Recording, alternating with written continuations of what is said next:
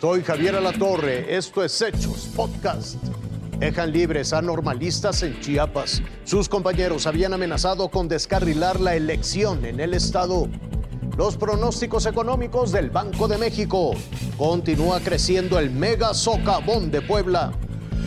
Los últimos normalistas liberados del penal de El Amate en Chiapas, después de haber cometido diversos actos vandálicos en Tuxtla Gutiérrez, son 17 estudiantes de la Escuela Normal Rural Mactumatzá acusados de motín, robo con violencia, daños, pandillerismo y atentados contra la paz. Exigían que el examen para nuevo ingreso en esta normal fuera de forma presencial, petición que fue aceptada por las autoridades. Después de varios actos de vandalismo, fueron detenidos el pasado 18 de mayo cuando tomaron una caseta de cobro en Chiapa de Corzo. En esa ocasión también fueron detenidas 74 mujeres estudiantes, dos menores y dos sujetos más que participaron en la protesta. En total, vandalizaron cinco edificios públicos, entre ellos el Palacio de Gobierno en dos ocasiones e incluso quemaron dos patrullas y una oficina del INE.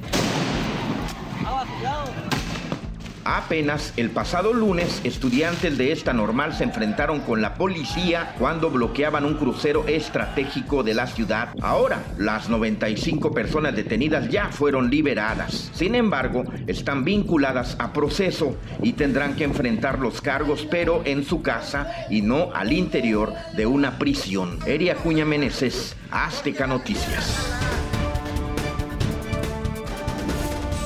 El Banco de México ajusta al alza su pronóstico de crecimiento para el país. Hubo una revisión para el escenario de crecimiento de este año, de, para el 2021, de 4.8 a 6%, un incremento de 1.2 puntos porcentuales de crecimiento. Al presentar el informe trimestral enero-abril 2021, el gobernador Alejandro Díaz de León comentó que incluso en un escenario optimista, el crecimiento de México podría alcanzar hasta un 7%. Las proyecciones del PIB que hoy se dan a conocer incorporan toda la información de la que el banco puede hacer acopio y busca que a través de esta revisión en el pronóstico, pues sean obviamente los escenarios más que, que reflejen el mejor escenario que tiene el Banco Central respecto a la actividad económica, ya sea para este y para el próximo año. Así, para el próximo año, el pronóstico de crecimiento es del 3% y en cuanto a la inflación, estiman que esta baje también al 3% a partir del segundo trimestre de 2022. Sí hemos tenido choques que han afectado a la inflación, se han sumado a efectos aritméticos, tienen a la inflación en niveles elevados y que son lejanos a su meta de 3%, sí, pero estamos previendo que estos choques no sean recurrentes y que no se repitan en el tiempo. El reporte presentado por la Junta de Gobierno señala que las exportaciones han sido el motor de la recuperación económica del país, una recuperación que aseguran será más acelerada en los próximos trimestres. Roberto Domínguez, Azteca Noticias.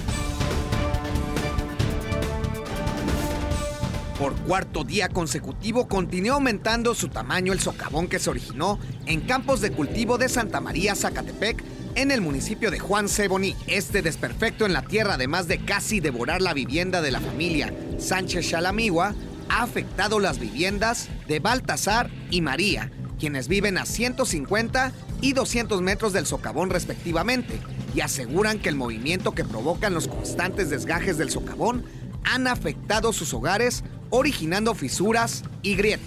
Se siente el movimiento de la tierra. Vimos las casas que sí se está, le está afectando. Hay incluso partiduras que, que, no estaban. De acuerdo al último reporte emitido por parte de Protección Civil Estatal, el socavón aumentó su dimensión pasando de 80 metros a 97 metros de diámetro y con una profundidad de 20 metros. Mientras tanto, el perímetro de seguridad en esta, que es considerada zona de riesgo, aumentó a 400 metros a la redonda.